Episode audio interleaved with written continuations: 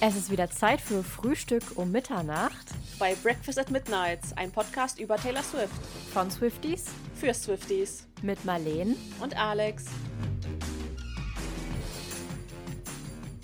So, Marleen, ich glaube, für die heutige Folge müssen wir mal unseren Cowboy-Hut von letzter Woche ablegen und springen mal wieder zurück in die Gegenwart. Genau, denn jetzt kommen wir zu Schlagzeilen und Rekorden und Der Frage, warum Taylor eigentlich gerade in Deutschland so bekannt ist und woher dieser Hype eigentlich kommt. denn man kommt wirklich im Moment, ob man es will oder nicht, gar nicht um Taylor herum. Wir haben uns gefragt, woher kommt dieser aktuelle Hype, dass wirklich jeder und seine Oma gefühlt jeden Fakt über Taylor Swift kennt, durch die Zeitung, durch die Nachrichten und man wirklich Taylor überall sieht. Und dafür haben wir uns heute auch noch einen Experten an die Seite geholt. Aber da kommen wir später zu. Genau, bevor wir nämlich mit dem eigentlichen Thema der Folge starten, wollten wir uns erstmal ganz, ganz lieb bei euch bedanken. Wir haben nämlich in der letzten Woche oder letzten zwei Wochen total viele neue Zuhörerinnen und Zuhörer gewonnen, die jetzt vielleicht das erste Mal so richtig aktuell bei der Folge dabei sein können. Genau, herzlich willkommen auch von meiner Seite aus. Für alle, die neu dabei sind, ich bin Marleen. Und ich bin Alex. Bevor wir jetzt aber zu der Frage der Woche kommen, dachte ich, ich frage dich mal was anderes, Marleen. Was hast du denn diese Woche so Schönes gefrühstückt? War da irgendwie was Neues dabei? Hast du was Neues ausprobiert? Ähm, was Neues war da Hast du mal wieder einen Frühstückskuchen gebacken? Ich habe letztens einen Frühstückskuchen im Laden gesehen und habe erst überlegt, ob ich mir den mitnehme. Nächstes Mal, wenn ich ihn da liegen sehe, werde ich das machen. Und ähm, nee, ich habe diese Woche tatsächlich gar nichts Außergewöhnliches gefrühstückt. Ähm, ich war bei meinem äh, Porridge geblieben und hatte, glaube ich, einmal ausnahmsweise mal Toast. Ähm, und Oh. äh, bin irgendwie wieder zum Kaffeetrinker geworden. Ich hatte im Dezember ja einen, so einen Tee-Adventskalender und ha habe dann statt Kaffee jeden Morgen Tee getrunken. Aber ähm, New Year, Old Me, ich bin jetzt wieder bei Kaffee. und bei dir? Ich hatte jetzt auch keine besonderen Frühstücks diese Woche. Ich habe mir aber was Neues gekauft, was ich dann nächste Woche ausprobieren möchte. Und Uh. zwar dachte ich, ich gönne mir mal so richtig und anstatt der normalen Mand anstatt dem normalen Mandelmus habe ich mir jetzt einen Mandel-Kokosmus gegönnt. Oh. Ich bin bin riesiger sehr Fan von gespannt drauf. Mischmus, wo irgendwie Cashew und Haselnüsse und irgendwas anderes noch richtig. Das ist das Beste. Ja, Da bin ich richtiger Fan ja, es jetzt klingt, von. es klingt auch mal ziemlich gut, aber ich bin so ein bisschen allergisch gegen Haselnüsse. Ja, gut. Deswegen Ja, gut. geht das leider nicht. Und dann habe Ja, ich mir noch schade. getrocknete, äh, getrocknete Kirschen gekauft. Die passen Oh. nämlich auch mal ganz gut ins Porridge. ja, mega. Und ansonsten habe ich dieses Jahr, ich meine, gut, es ist jetzt, wo wir aufnehmen, der 11. Ich glaube, glaub, ich habe zweimal nur Kaffee getrunken. Oh. Ich, dafür aber fast jeden Tag eine Dose Energy, aber one step at a time. Ich bin aber auch nicht so der Kaffeesuchti. Also ich trinke so einen Kaffee am Morgen mit so ganz viel Hafermilch und dann auch so für den Rest des Tages gar keinen mehr. Aber irgendwie habe ich mich so richtig fresh gefühlt, als ich eine Zeit lang Tee getrunken habe. Vielleicht sollte ich da wieder zurück in, in, in die Tee, in die Tea Time. Ja, ich möchte mir das eigentlich auch mit dem Energy Drink abgewöhnen, aber es ist nicht so leicht, wenn man da einmal drin ist. aber gut, jetzt genug übers Frühstück geredet. Jetzt widmen wir uns mal euren Antworten für die letzte Frage der Woche. In der Folge ging es ja um Taylors Debütalbum und dementsprechend haben wir euch gefragt, was denn euer Lieblingssong von dem Album ist und haben da für mich relativ überraschende Antworten bekommen. Genau, wir haben uns hier mal hier so eine kleine Statistik erstellt und geschaut, wie die Songs so alle abschneiden. Ihr habt uns wie immer über Spotify, über Instagram und auch auf Twitter und TikTok eure Antworten geschickt. Teilweise auch, wie wir ja auch, mehr als nur einen Song, was auch vollkommen okay ist. Und laut Spotify wäre der Lieblingssong von unserer Community tatsächlich Picture to Burn gewesen, womit ich nicht gerechnet hätte, weil es halt doch so ein krasser Country-Song ist und so richtig Yeehaw-mäßig. Aber Instagram hat das Ganze dann nochmal so ein bisschen rumgerissen. Und so hat sich Our Song den Nummer 1 Spot gesichert. Da habe ich auch Ja, mitgerechnet. habe ich tatsächlich auch gedacht, wobei auf Platz 2 ist Picture to Burn. Ähm, auf Platz 3 ist dann Should Have Said No, ja, hätte ich ich, auch nicht nicht unbedingt gerechnet hätte. Ich hab, hätte mit Tim McGraw weiter oben gerechnet tatsächlich. Ja, das hätte ich auch gedacht. Da kam mir auch irgendwie ein bisschen wenig dabei vor. Aber da waren auch so Ja. Überraschungen wie ähm, A Perfectly Good Heart. Hätte ich zum Beispiel gar nicht mitgerechnet, dass er überhaupt Stimmen bekommt. Oder äh, was war da noch? Ja, oder auch äh, Tied Together with a Smile hat zum Beispiel sechs Stimmen bekommen. Mhm. Im Vergleich äh, zum Beispiel Teardrops on My Guitar hat zehn Stimmen bekommen. Ja, das ist schon ziemlich nah dran dann. Aber es ist ja auch ein Ja. sehr, ja, emotionaler und intimer Ja, Song. Ich glaube, ich viele glaube können auch. sich da vielleicht auch einfach mit, ja, mit einer persönlichen Geschichte äh, verbunden fühlen. Total. Und auch Stay Beautiful hat auch fünf Stimmen bekommen. Wo ich mich richtig drüber freue, weil der Song richtig oft im Fandom gehatet wird, was ich überhaupt nicht verstehen kann. Ja, ich auch nicht, aber es ist auf jeden Fall spannend zu sehen, wie sich das so alles so verteilt hat. Bevor wir uns jetzt aber der dieswöchigen Frage der Woche widmen, wollten wir nochmal auf, ein, auf zwei E-Mails von euch eingehen. Die Astrid hat uns nämlich eine total liebe Mail geschickt und hat uns da auch als ähm, Lieblingssong von dem Album Picture to Burn genannt. Sie hat nämlich mal in Tennessee gewohnt, also ähm, Taylors zweite Heimat.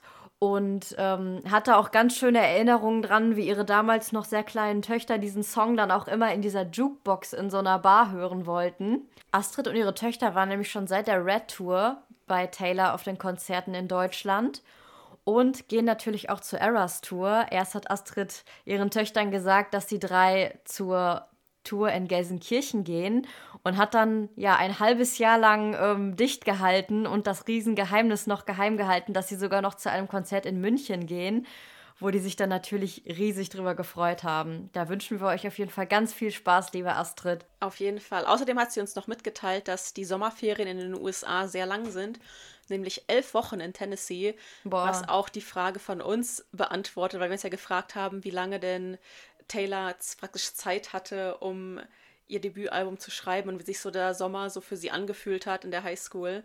Und elf Wochen sind schon echt lang, sind Elf fast drei Wochen. Monate. Ja, Ist das nicht ist schlecht. Schon, da kann schon mal so ein super Album bei rumkommen, wenn man Taylor Swift ist. Außerdem haben wir auch noch eine ganz liebe E-Mail von der Jana bekommen, die uns erstmal ein Riesenkompliment gemacht hat. Also danke nochmal dafür. Außerdem hat sie gesagt, dass ihr Lieblingssong Mary Song ist. Und zwar als einzige tatsächlich. Und dann hat sie uns aber auch noch ein Fun Fact erzählt. Und zwar wurde A Place in This World in einem Film von 2010 namens Schwesterherzen, Ramonas wilde Welt benutzt. Ähm, vielleicht kennt ihr den Film, nämlich, äh, vielleicht kennt ihr ja den Film. Selena Gomez hat nämlich zusammen mit Joey King die Ha- Hauptrolle gespielt. Und ja, dadurch ist der Song nämlich auch auf Platz 2 von Janas Rangliste. Und wenn ihr auch, ihr könnt uns auch wie immer weiterhin gerne E-Mails schicken. Ihr könnt uns aber auch gerne sagen, ob ihr überhaupt wollt, dass wir die vorlesen. Oder ihr könnt uns auch sagen, dass wir vielleicht euren Namen nicht nennen sollen. Genau, wenn ihr ganz wilde Stories habt oder so, die ihr gerne teilen würdet, aber anonym bleiben möchtet, das ist natürlich auch eine Möglichkeit. Wir freuen uns aber immer über jede Nachricht, auch über jede E-Mail. Das ist immer so, als würde man so einen kleinen Brief öffnen. Mhm, total spannend. Also schickt, ja, das, schickt ihr uns wie immer gerne weiterhin. da freuen wir uns immer riesig drüber. Aber dann lass uns doch mal zur Frage der dieswöchigen. Dann lass uns doch mal, dann lass uns doch mal zur Frage der Woche für diese Folge kommen. Alex, da haben wir uns nämlich mal gedacht, ähm, wenn du Taylor in drei Worten beschreiben müsstest, welche drei Worte würdest du dann wählen? Also der erste Begriff, der mir einfällt, ist auf jeden Fall ehrgeizig. Taylor wäre nicht dort, wo sie jetzt steht in ihrer Karriere, wenn sie eben nicht zielstrebig gewesen wäre. Da muss man, glaube ich, schon einen ganz besonderen Ehrgeiz haben, um so erfolgreich zu werden. Außerdem habe ich mir noch überlegt, dass sie ja sehr wandlungsfähig ist. Sie ist ja vom totalen Country Girl zum Pop-Megastar geworden, hat dann auch noch mit Folklore und Evermore ganz andere Töne angeschlagen und auch was so ihre Ästhetik angeht, ändert sie sich ja auch ständig. Und dann habe ich mir noch überlegt, dass Taylor sehr, sehr charismatisch ist. Ich glaube, ohne Charisma wird man auch nicht so erfolgreich, wie sie das ist, weil man kann die beste Sängerin sein, man kann die beste Songwriterin sein, aber wenn man auf der Bühne steht und einem so das gewisse Etwas fehlt, dann kommt man auch nicht weit. Und Taylor hat das eben. Das stimmt. Und was hast du dir so überlegt? Ja, ich habe ähm, erstmal gesagt äh, kreativ, weil ohne ihre Kreativität würde sie, glaube ich, auch nicht dastehen, wo sie jetzt ist. Dann habe ich geschrieben klug, weil auch das ist ein ganz simpler Begriff, aber also sie hat einfach so viele ähm, ja, Ideen oder auch ähm, ja, Business-Ideen oder auch kreative Ideen, die einfach beweisen, dass sie auch ein, einfach ein sehr kluger Mensch ist.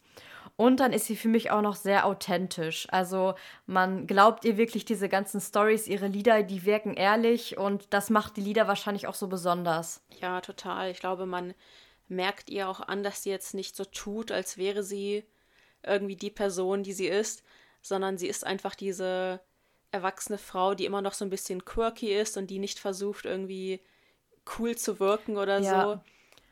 Und sie ist einfach sie selbst. Genau, ich hatte, also ich weiß nämlich noch, dass ähm, zum Start der Reputation-Era, da haben viele befürchtet, macht sie jetzt so auf Bad Girl oder will sie jetzt einen kompletten mhm. Imagewandel starten und waren erst so ein bisschen skeptisch. Aber Taylor hat ja bewiesen, dass sie eben diesen Imagewandel machen kann, aber trotzdem noch ja so authentisch bleibt und ähm, Genau, das können auch nicht alle. Manche wollen dann in irgendeine Rolle schlüpfen, in die sie gar nicht reinpassen. Und Taylor bleibt dann einfach trotzdem sie selbst, während sie da auch innerhalb von einer Eras-Tour-Show durch diese ganzen Eras wandelt. So, und jetzt seid ihr dran. Lasst uns also gerne drei Begriffe da, die für euch auf Taylor zutreffen. Da dürft ihr auch gerne sehr kreativ sein und können auch englische nicht Begriffe Wörter benutzen. Können auch englische Begriffe sein, Oder auf jeden Fall. jede andere Sprache auch. es gibt ja auch vielleicht auch Sprachen, wo es ein Wort gibt, was Taylor perfekt beschreibt. Also das kennt man ja manchmal, dass irgendwie im Japanischen, die haben immer so ein Wort für alles. Die Deutschen ja, ja eigentlich genau. auch, aber die Japanischen Ja, genau, sowas wie Wanderlust schöner. oder sowas. Ja, genau. Und da könnt ihr uns wie immer eure Antworten entweder bei Spotify schicken, Instagram, Twitter, TikTok per E-Mail, per Flaschenpost. genau. Wie ihr wollt. Aber wir müssen uns einmal noch kurz entschuldigen, nämlich bei dem Song Beautiful Eyes. den wir leider in der letzten Folge vergessen haben, kurz zu besprechen. Ja gut, es ist auch so ein, äh, so ein Twitter-Ding. Also wir haben ja I Had Question Mark besprochen, der war ja auch auf der Best Buy-Version von Taylor Swift. Und Beautiful Eyes war ja sozusagen nur auf dem, dieser EP und ist das uns deshalb so ein bisschen durchgerutscht. Ähm, wir werden den Song in dieser Folge jetzt nicht bespre besprechen, aber vielleicht werden wir ihn irgendwann noch mal in irgendeiner Form aufgreifen. Es tut uns leid, Beautiful Eyes. Und bevor wir jetzt noch weiter herumquatschen, kommen wir jetzt zu unserem Gast. Wie bereits erwähnt, geht es in der heutigen Folge ja um den Hype um Taylor in Deutschland. Und wir dachten uns, bevor wir uns, bevor wir uns jetzt irgendwelche Daten angucken, quatschen wir doch einfach mal drauf los und philosophieren so ein bisschen über Taylors Karriere und warum es so sein kann, dass sie eben so beliebt ist und so bekannt ist. So, dann kommen wir doch jetzt mal zu unserem Hauptteil der Folge. Und zwar haben wir heute unseren ersten Gast. Ähm, ich war die letzten Monate nämlich äh, ja ein bisschen als Detektiv auf TikTok unterwegs und bin da so in den ein oder anderen Live äh, ja eingetreten und ähm, da haben wir dann auch unseren ersten Gast kennengelernt, der auf TikTok, äh, man könnte ihn Swiftfluencer nennen, ist. und dort ja viel Content zu Taylor Swift, aber auch anderen Musikern oder anderen Bands, Lego oder auch, ich habe gesehen, du bist ein großer Müsli-Fan, also perfekt für unseren Podcast. Sehr passend. Herzlich willkommen, Ali. Stell dich doch einmal kurz vor.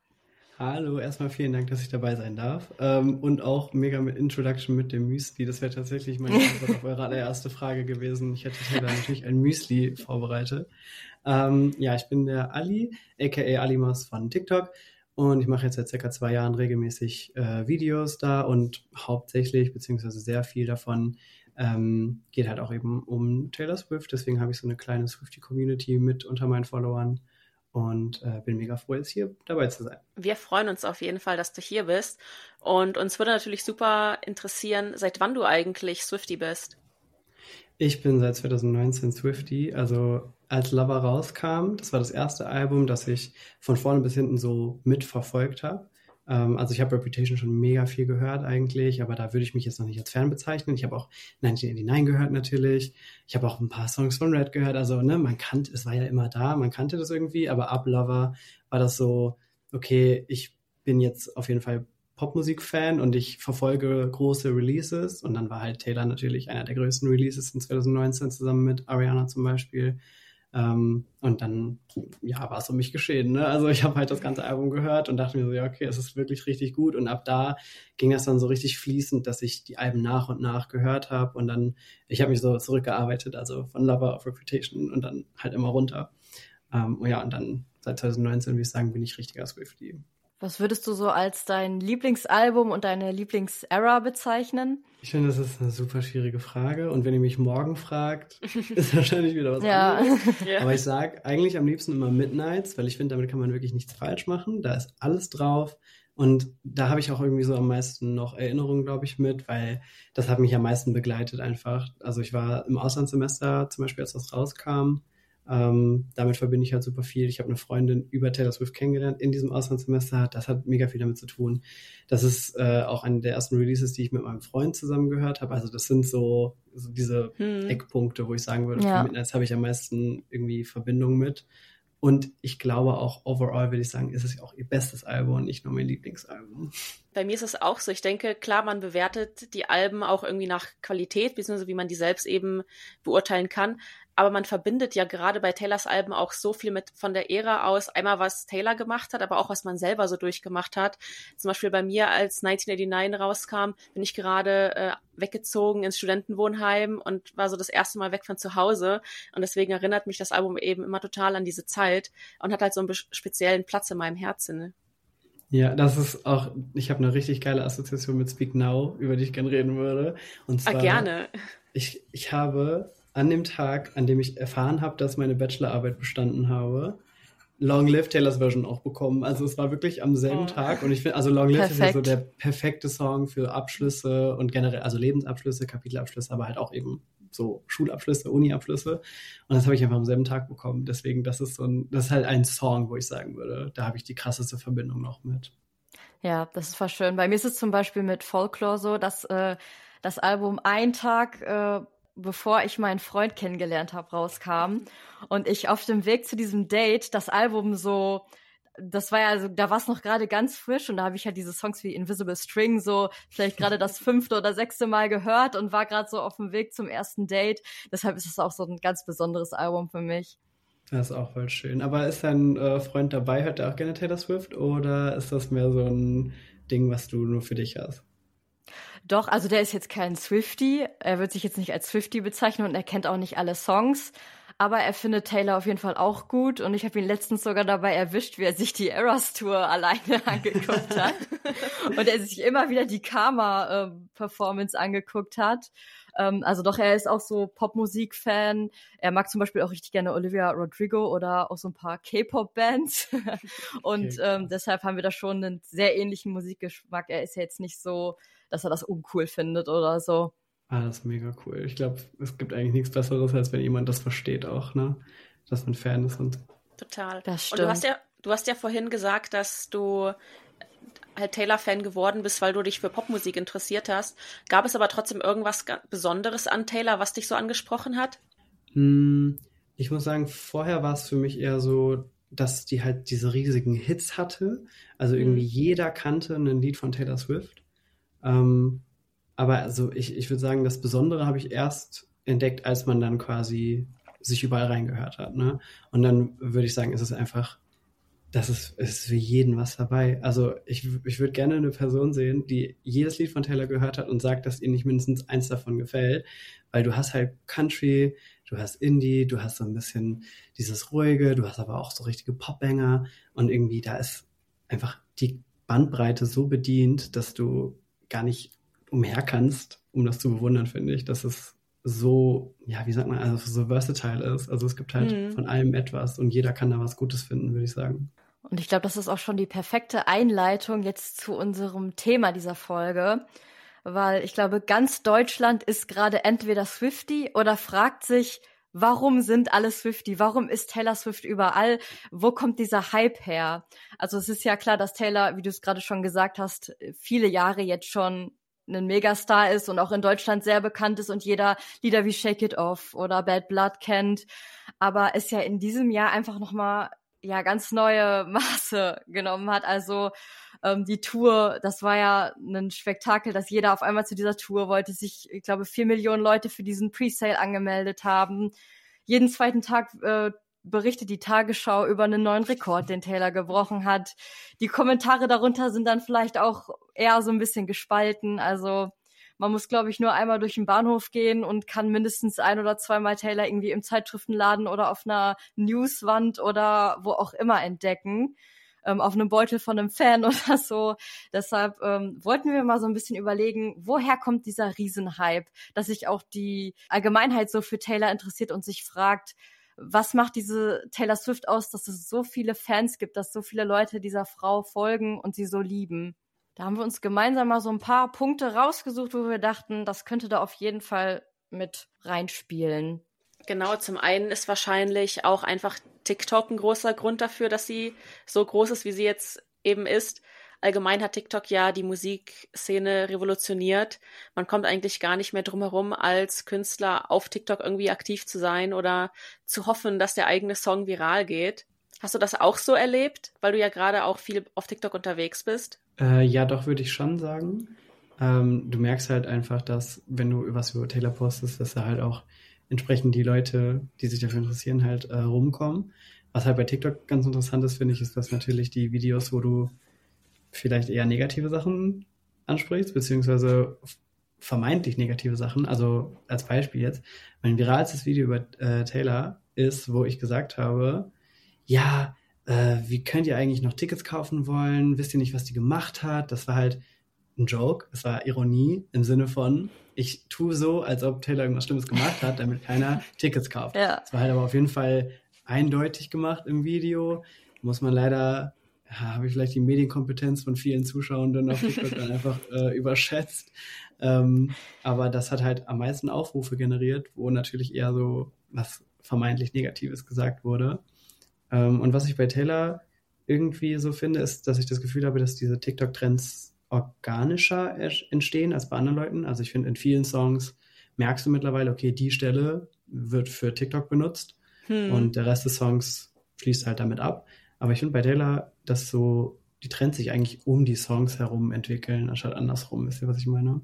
Ja, total. Vor allem, weil ja auch es gehen ja auch Songs viral, da gab es TikTok noch lange nicht. Zum Beispiel Enchanted ist ja auch vor circa einem Jahr oder anderthalb Jahren total viral gegangen und da hätte 2010 ja noch niemand äh, mit gerechnet, dass das Jahre später ein TikTok-Trend wird.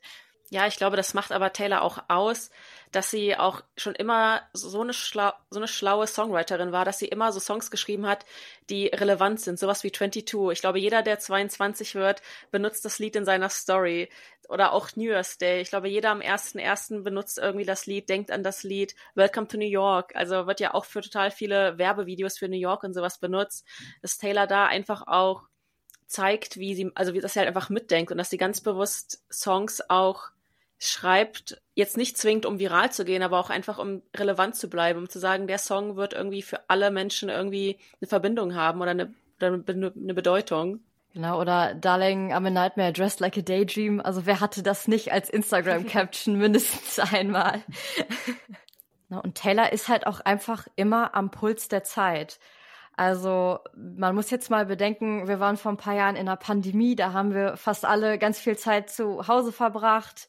Da hat sie diese Pandemie-Alben rausgebracht, die sehr ruhig sind, die einen zum Nachdenken bringen, die auch ein bisschen traurig und melancholisch sind. Und als die Pandemie sich dann in Anführungszeichen zum Ende geneigt hat äh, und wir wieder raus durften, wir wieder feiern durften, kam Midnights mit vielen Songs, äh, die einem wirklich wieder das äh, Gefühl vermitteln, dass man rausgehen kann, wie Bejeweled oder Karma. Ja, oder sie ist ja auch teilweise der Zeit sogar voraus in der Art und Weise, wie sie auch bestimmte Trends setzt oder die auch erkennt. Also das mit den Freundschaftsanwendern, das ist jetzt nichts, was Taylor neu erfunden hat, aber trotzdem hat sie das einfach geschafft, diese äh, die ganze Perlenindustrie so zu pushen, indem sie diese, diese einen, diesen einen Songtext irgendwie benutzt hat. Mittlerweile macht ja jeder Friendship Bracelets für alle möglichen Konzerte. Und davor war es ja eher nur so eine Sache, die man, glaube ich, bei Elektro-Festivals oder sowas gemacht hat.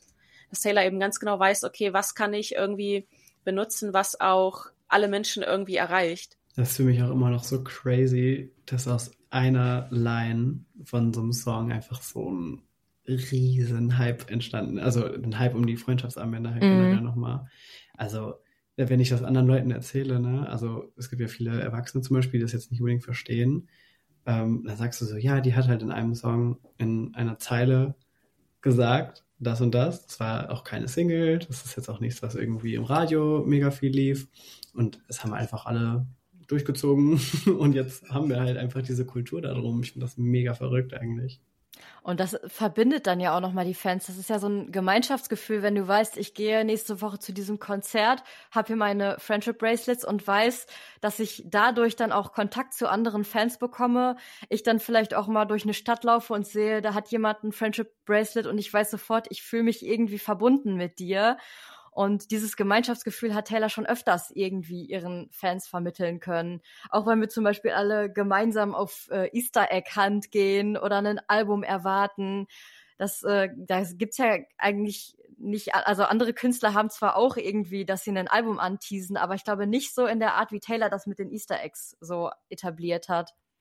Ja, das würde genau. ich auch sagen, dass es halt immer, es gibt immer irgendwie was, was gerade passiert. Also selbst wenn jetzt kein neues Album kommt, dann kommt zum Beispiel ein neuer Merch-Drop oder es wird halt wieder spekuliert, wann das nächste Album kommt und irgendwie, es gibt gar nicht so diese Möglichkeit, dass der Zug aufhört zu fahren. Wisst ihr, hm. was ich meine? Also hm, ja. es ist immer neues Material und wenn es kein neues Material gibt, dann nehmen die Leute sich halt altes Material, was so aufbereitet wurde, dass man vermuten kann, dass neues Material kommt, wisst ihr? Also das ist ja, genau. eigentlich so schlau. Es wird ja auch oft gesagt, dass Taylor eigentlich gar kein Marketing Marketing-Team braucht, weil Fans das ja für sie eigentlich schon machen. Und wenn es eben gerade mal nichts Neues gibt, dann erfinden Fans halt irgendwie was Neues und weil es eben auch dieses Taylor Swift-Universum gibt.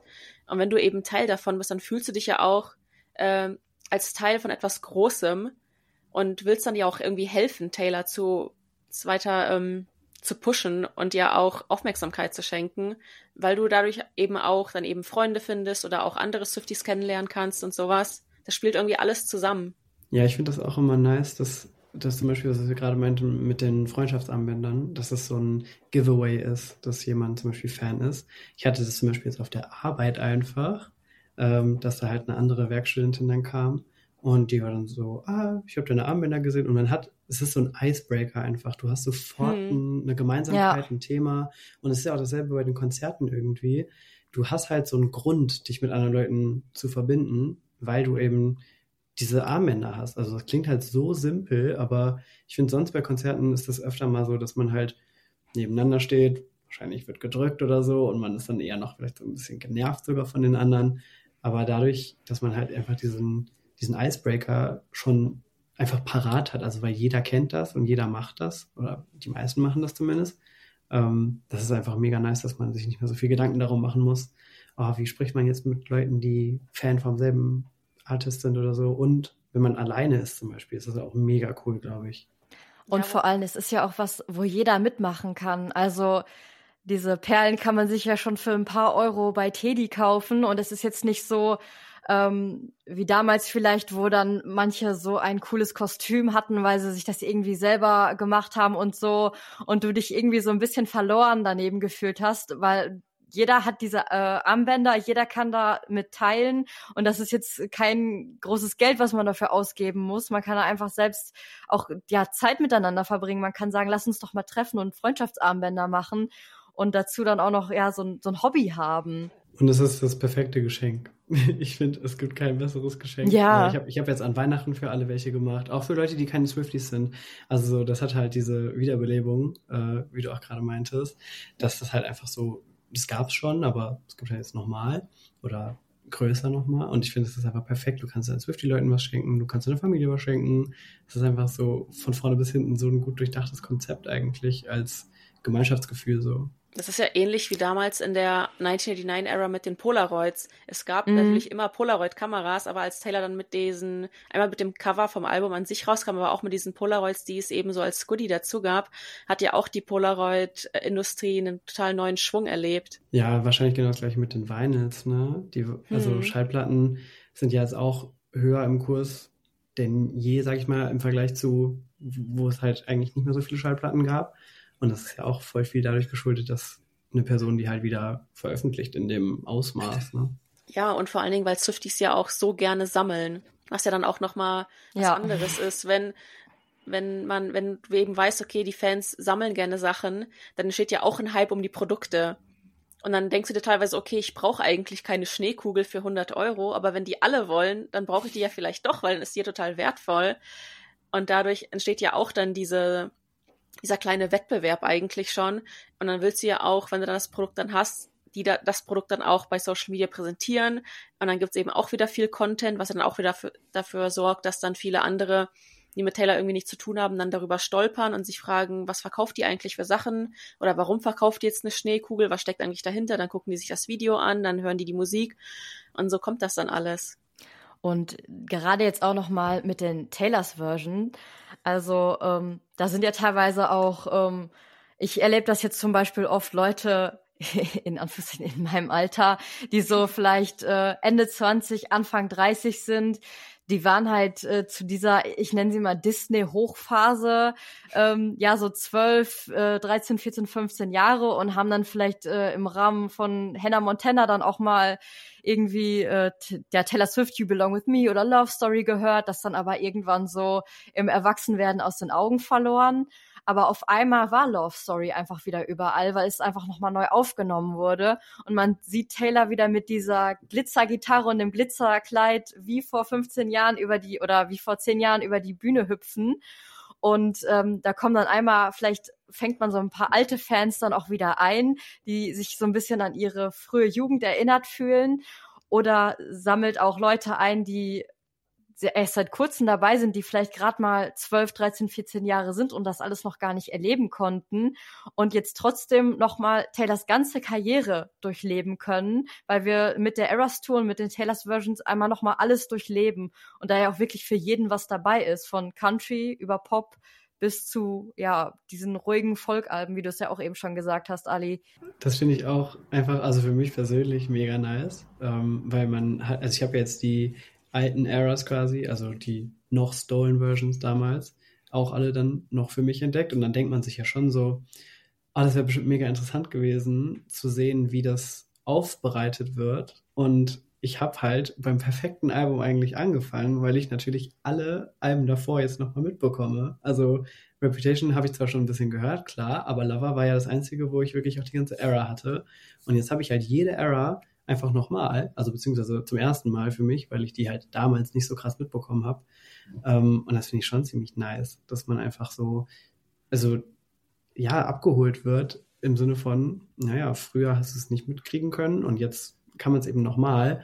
Und das, was du meintest, das verbindet ja dann auch eben ältere und jüngere Fans, weil ich glaube, ich kenne auch wenige Fandoms, wo das Spektrum so breit ist an Leuten. Also so vom Alter zum Beispiel. Ja, und durch die Taylor's Versions ist ja auch so viel Content in den letzten Jahren gekommen, dass es eben so schwer war, auch an Taylor vorbeizukommen, was ja auch dafür gesorgt hat, dass der Hype eben jetzt so groß ist, wie er eben ist. Ja, ich finde das auch, man muss sich mal überlegen, seit Lover kam so viel, das gab es mhm. halt wirklich legit noch nie. Also ich kenne, so, ich weiß noch, Ariana Grande hat 2018 Sweetener veröffentlicht und dann irgendwie sechs Monate später kam Thank You Next. Das war für mich crazy, dass hm. zwei Alben in so einer kurzen Zeitspanne rauskamen. So. Und jetzt haben wir einfach, keine Ahnung, vier, fünf, sechs, wie viele Alben kamen jetzt seit Lover? Wir hatten Folklore Evermore in so einer kurzen Zeitspanne, dann kam Fearless, dann kam Red, dann kam Speak Now, dann kam 1989, dazwischen noch die Tour. Also das ist ja einfach, also äh, das, das kann man gar nicht begreifen eigentlich. Und ich glaube, das ist auch das, was diese gerade so ein bisschen abhebt, ist einfach, dass die sagt so, ja, mir egal. Ich, ja, ich, darf ich cursen? Klar. ja. Dass sie quasi so sagt, so, ich scheiße jetzt einfach auf diesen typischen Zwei-Jahres-Zyklus, weil normalerweise war es immer so, alle zwei, drei Jahre kam dann halt mal ein Album und eine super langgestreckte Era. Und jetzt ist es einfach, ja, ich gebe euch alle sechs, sieben, acht Monate äh, einfach ein neues, ja, Re-Recording oder Album. Und ich glaube, das ist einfach unmatched. Also das macht keiner. Aber das macht mir auch so ein bisschen Angst jetzt für, was denn kommt, nachdem alle Taylors Versions veröffentlicht wurden. Weil Taylor kann ja dann nicht einfach mal so locker vier Alben in zwei Jahren äh, veröffentlichen. Und wenn sie dann wahrscheinlich doch wieder zu diesem normalen Zwei-Jahres-Rhythmus zurückgeht, dann wird es natürlich spannend zu sehen, wie sich das Fandom entwickelt, ob der Hype nachlässt oder was da sonst noch so passiert das ist, glaube ich, etwas, was viele, vor allen Dingen auch die alten Fans, die das halt kennen, dass alle zwei Jahre oder alle drei Jahre, wie damals zwischen 1989 und Reputation war, wie das dann wird im Fandom.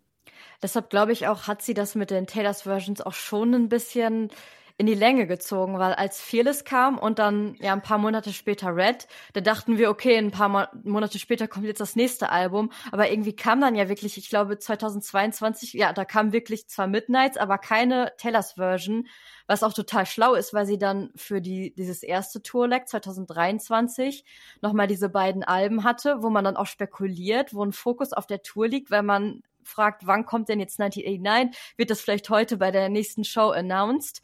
Und das gleiche kann sie jetzt mit Reputation und mit Taylor Swift nochmal machen, wahrscheinlich jetzt äh, auf unserem Tourleg, dass trotzdem noch die ganze Welt auf diese Tour guckt, weil die wissen wollen, wann kommen diese Alben. Also da hat sie wieder weiter gedacht als wir alle, weil wir dachten, sie will sie doch alle schnell raus haben, dass wir die Taylors Versions hören. Aber damit, ja, lenkt sie jetzt noch mal zwei Jahre länger den Fokus auf sich selbst, als es eigentlich wäre, wenn sie die alle auf einmal rausgebracht hätte.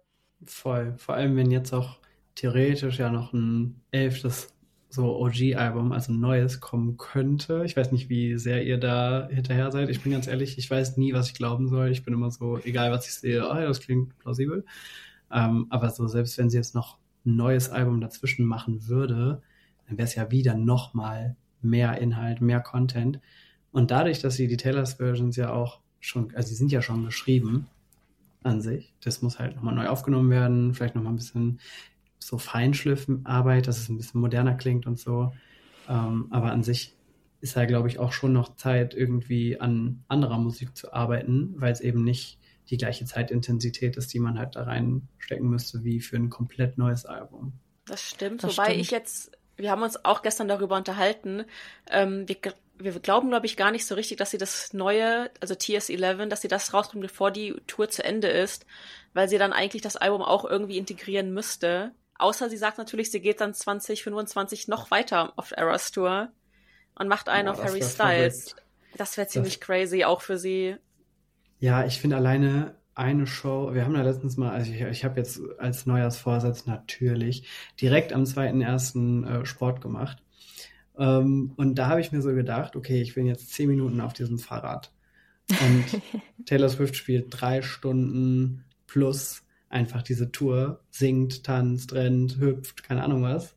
Das ist allein eine Show alleine, ist so ich, ich kann mir das hm. gar nicht vorstellen. Ne? Also ich wäre so aus der Puste und das dann für so zwei, drei Jahre zu machen, das muss, also ich glaube nicht, dass man das körperlich schaffen kann eigentlich. Ja, also ich habe zu Weihnachten so ein Laufband bekommen und das war dann so fast zeitgleich mit dieser Times, mit diesem Times-Interview, wo Taylor gesagt hat, dass sie ihre ganze Tour so auf dem Laufband gesungen hat.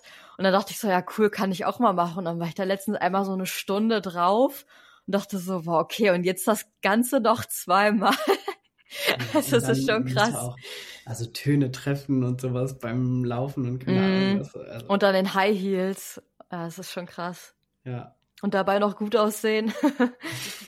Wir sind ja vorhin auch schon auf die Pandemie ein bisschen eingegangen, aber es gibt ja auch diesen After-Corona-Effekt, dass allgemein Konzerte einfach noch viel größer geworden sind, als sie schon immer waren. Und viele ja auch hingehen, gar nicht so zwingend, weil sie jetzt großer Fan sind, sondern einfach, weil sie dieses Event nicht verpassen wollen. Siehst du, dass das bei Taylor auch so ist, oder? Ja, ich glaube, das ist bei Konzerten generell jetzt. Äh, das ist, ich glaube, das sind so ganz viele Sachen, die zusammenspielen. Weil TikTok zum Beispiel ist ja während der Pandemie eigentlich mhm. erst so riesig geworden. Und dann hast du halt auf der einen Seite dieses Medium, was super viel Einfluss hat, und auf der anderen Seite Leute, die die ganze Zeit zu Hause sind. So, wenn du dann nach der Pandemie guckst, dann hast du halt immer noch dieses Medium. Die Leute wollen dann alles, was sie sehen, eigentlich halt auch erleben. Und ich finde generell, diese TikTokification ist ja schon irgendwo wahr. Also, was man mhm. sieht, das will man dann viel öfter nachmachen. Wenn du halt viele Konzerte siehst, dann willst du auch zu vielen Konzerten. Und ich glaube, das spielt mega zusammen, dass jetzt auf die Konzerte überall, also es ist ja nicht nur Taylor, sondern auch zum Beispiel sowas wie Olivia Rodrigo oder so, da war ja auch ein krasser Kampf um die Tickets. Und das auch schon in 2021. Also das ist, glaube ich, alles, was zusammenspielt. So, das halt bei TikTok sehen es alle und dann, ja, will man halt auch einfach mal wieder was erleben. Ich finde es schon ganz anders. Also 2019 und man möchte ja, so, ja. Man möchte ja auch viral Konzert, gehen. Ja. Also viele haben ja auch ja. das Bedürfnis, dann eben genau das Video zu posten, wo Harry Styles jetzt irgendwie was Lustiges sagt oder irgendwie sich komisch bewegt, damit das eben viral geht, damit dann vielleicht Harry selbst irgendwie darauf eingeht oder so. Das ist ja auch durch diese TikTok-Kification allgemein von unserem Leben ja auch, dass man irgendwie immer was posten will, in der Hoffnung, dass man viral geht.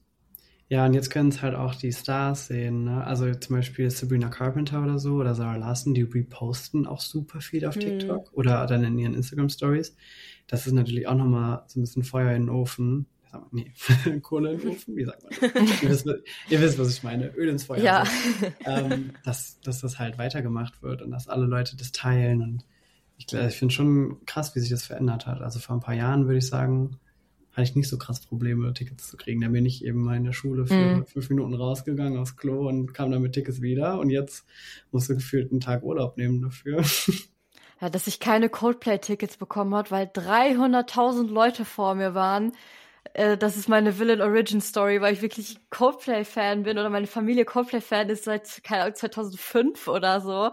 Und, ähm, aber man, man kann es ja auch verstehen. Also die Leute saßen jetzt zweieinhalb Jahre zu Hause und wollen einfach wieder was erleben, haben vielleicht in der Zeit wirklich ganz viel Musik gehört und äh, neue Musik für sich entdeckt und dann verstehe ich, warum jeder dann auch sagen will, solange wir das noch können, wer weiß, wann die nächste Pandemie ausbricht, wer weiß, was überhaupt alles noch passiert auf dieser Erde, dann lass uns jetzt die erstmal leben, solange wir leben können. Und man merkt ja auch gerade an diesem Ticketverkauf, wie groß der Hype um Taylor dann in Deutschland geworden ist. Es gibt immer viele, die sagen, Taylor war schon immer total berühmt und so. Aber wenn man das jetzt vergleicht mit dem Ticketverkauf für die 1989 Tour in Köln damals, da hat sie an zwei Tagen in der relativ kleinen Lanxess Arena gespielt und es war mega easy, Tickets dafür zu bekommen. Auch für die Lover Show in Berlin. Ich weiß nicht, ob du damals auch versucht hast, Tickets zu bekommen. Ja, ich habe auch, also ich selber habe keine bekommen, aber meine okay. Freunde haben welche bekommen. Ja, also das bei uns war es so, so, jeder, den wir kannten, hat eigentlich Tickets bekommen, obwohl es ja auch nur ein Konzert in Deutschland gab. Und jetzt bei der Eras Tour gab, gibt es sieben Termine. Und es gibt so viele, die sagen, ich musste irgendwie VIP-Tickets kaufen, weil ich ansonsten nicht an normale Tickets gekommen bin. Ja, also ich glaube auch vor den vier Jahren jetzt hätte man es wirklich easy schaffen können. Ich bin also, äh, ich, ich hatte ja auch, wie gesagt, welche so. Es war nicht so wie jetzt, dass man sich so über das Ticket dann, das war jetzt ist Gold wert. Ich könnte mhm. das für keine Ahnung wie viel verscherbeln, wenn ich wollte. Mhm. Ähm, und damals war das halt so, ja, okay, du hast halt ein Ticket bekommen, weil du hast auch erwartet, ein Ticket zu bekommen. So. Da war es halt auch so, ach ja, zu Taylor Swift gehst du, ja cool, hab, ja, kenne ich aus dem Radio. Und jetzt ist es so, oh, da gehst du hin, wie hast du denn die Tickets bekommen? Ja, es ist auch überall Thema, ne? Das finde ich mhm. so krass. Also, das war jetzt an Weihnachten, ich weiß nicht, wie es bei euch war, aber ich war an Weihnachten zum Beispiel jetzt halt natürlich ein bisschen weiter unterwegs mit Familie und keine Ahnung was und entfernte Bekannte, Verwandte und so. Ähm, oder auch, ich weiß letztens auf so, einer, auf einem Geburtstag. Und dann ist es überall. Und du musst es gar nicht ansprechen, sondern die Leute sprechen davon ganz alleine äh, drüber, ohne dass die wissen, dass du Fan bist. Und dann kommt man immer mhm. so. Und dann ist man yeah. so, ja, ich bin da und da. Und irgendwie, du kannst dem Ganzen halt einfach nicht ausweichen. Und ich glaube, das ist auch viel wegen der Tour, weil da halt auch echt viel drüber berichtet wird. Ne? Ja, neulich haben ja. auch meine Schwester und mein Schwager darüber geredet, so, wie meinten sie, ja, unsere Arbeitskollegin, die musste sich auch VIP-Tickets für sich und ihre Tochter kaufen, weil das ja so schwer war. Und wie war das denn bei dir? Und dann musste ich da irgendwie erklären, dass ich hier so meine ganze Swifty-Gang habe aus ganz Europa und dass wir uns alle für jeden Termin angemeldet haben, damit wir doch alle irgendwie einen Code bekommen und die Accounts tauschen können und alle gleichzeitig auf drei Geräten irgendwie online waren und so. Und das klingt dann für die alle immer total absurd, aber für uns ist das irgendwie so total normal irgendwie, wenn du auch in deiner eigenen Swifty-Bubble bist. Ja, voll. Also die finde er. E-Mails wir angemeldet haben, ne? Also von jeder, jeder, jede Mutter, jeder Vater, jedes Geschwisterkind. Also jeder hat eigentlich irgendwie eine E-Mail eingetragen da, als das losging. Und das fasziniert so viele Leute auch, die da jetzt so gar nicht in diesem Thema sind, wenn die dann sagen, wie? Und du bist dann da online vernetzt mit anderen Fans und wie machst du das? Und wenn ich dann noch Secret Sessions erklären soll, weil die irgendwie herausgefunden haben, dass ich mal bei Taylor zu Hause war, dann, dann denken sie, wie was? Und dann, dann, wie sollst du jemanden, der so Taylor Swift von Shake It Off aus dem Radio kennt, erklären, was die Secret Sessions sind, weil da ist halt auch so ein Eisberg noch da drunter. Und äh, deshalb fragen sich so, glaube ich, so viele auch Le Leute auch, warum bricht die jetzt ein Rekord von den Beatles oder von Elvis oder von Michael Jackson? Ich finde es mega schade, dass es so teilweise mit so viel Unverständnis irgendwie begegnet wird. Mhm. Also ich finde halt so, die Beatles so, keiner würde jemals was dagegen sagen, dass die halt erfolgreich waren, habe ich das Gefühl. Und irgendwie bei Taylor wird es schon oft irgendwie so diskreditiert oder diese Frage so, warum ist der Hype jetzt so groß, ist nicht immer nur Staunen, sondern halt auch einfach so Unverständnis oder so. Oder mm. einfach so, so, ja, was ist denn da so toll dran mäßig? Und das finde ich halt ja, Diese Mainstream, NPC, yeah. bla bla bla. Ja, ich aber das, ich weiß nicht, Dua Lipa hat letztens so ein Bild gepostet, äh, wo irgendjemand so ein T-Shirt anhatte mit Pop Music, äh, Hating Pop Music doesn't make you cool oder so. Hm. Ich finde, das ist so das Einzige, was ich dazu zu sagen habe. Hm. Weil manche Sachen sind halt auch einfach beliebt, weil die gut sind. Also weil ich verstehe halt nicht, ja. warum, warum so populäre Sachen immer so runtergeredet werden. So, es gibt ganz viele Sachen, die halt beliebt sind, wo wir uns einig sind, dass das halt gut ist. Aber dann, warum muss man denn da aufhören zu sagen, ja, das ist beliebt, mhm. das muss gut sein, sondern eher so, das ist beliebt, ich darf es nicht mögen, weil ich muss besonders sein und äh, ich darf auf keinen Fall das gleiche mögen wie alle anderen. Da habe ich nämlich letztens auch äh, drüber nachgedacht, dass als ich so 13, 14 war, hatte ich halt auch so eine Phase, wo ich nicht Mainstream sein wollte, weil man da einfach in dieser Phase ist, wo man sich auch selbst findet, wo man vielleicht guckt, so sind die Leute in meiner Klasse, so bin ich, wer bin ich eigentlich? Aber dann denke ich mir so, ich bin jetzt 27 und mir ist es egal, ob das, was ich mag, fünf Follower hat oder fünf Millionen Follower. Solange ich das mag, mag ich das. Dann denke ich mir so, wenn so Männer Mitte 30 in irgendeiner Kommentarspalte sich für was Besonderes halten, weil die nicht Mainstream sind, dann denke ich mir so, hast du woanders kein Selbstwertgefühl oder warum musst du dich unbedingt dadurch jetzt so abheben von anderen Menschen? Das also ist es ist nicht viel schöner, wenn man dazu steht, was man einfach mag, ohne darüber nachzudenken, wie viele andere Leute das jetzt auch mögen könnten oder so.